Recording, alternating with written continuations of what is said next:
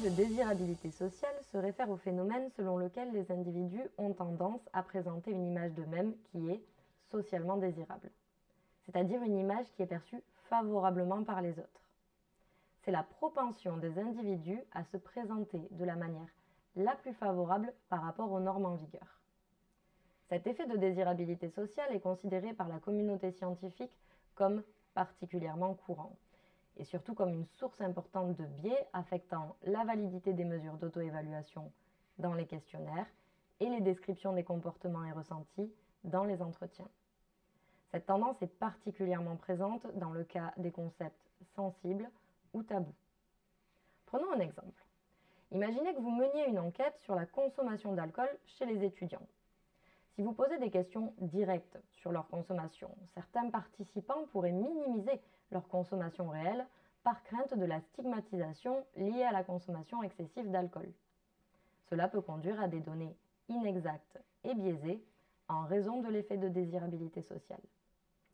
Ce biais, donc, de désirabilité sociale se produit lorsque les individus fournissent des réponses qui visent à renvoyer une image d'eux-mêmes qui est socialement souhaitable, plutôt que de donner des réponses sincères ou honnêtes. Cela peut se produire pour diverses raisons, notamment la peur du jugement, le désir de s'intégrer socialement ou même la volonté de se conformer aux normes perçues, voire aux attentes imaginées de l'enquêteur. La communauté scientifique a établi des échelles pour mesurer cet effet afin de pouvoir le prendre en compte. Plusieurs sont apparues, les deux plus connues sont celles qui apparaissent ici. Elles peuvent être intégrées aux collectes de données et permettre de détecter la présence ou non de cette tendance chez les répondants, mais ne garantissent pas l'absence de l'effet. Le biais de désirabilité sociale peut conduire, comme on le disait, à des données erronées. Il est essentiel de mettre en place des stratégies pour minimiser son influence. Pour ce faire, il est crucial d'assurer et de spécifier l'anonymat aux répondants, de créer un environnement de confiance pour les participants, et de ne pas laisser transparaître de réponses attendues par la formulation de la question. Il faut les formuler de manière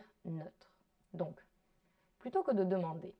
Êtes-vous un étudiant qui consomme régulièrement de l'alcool lors des soirées étudiantes Préféré Pouvez-vous décrire vos habitudes en matière de consommation d'alcool lors des soirées étudiantes? Enfin, au-delà des questionnaires et des guides d'entretien, les techniques de projection et les mesures physiologiques sont des solutions de collecte de données qui permettent d'éviter ce biais.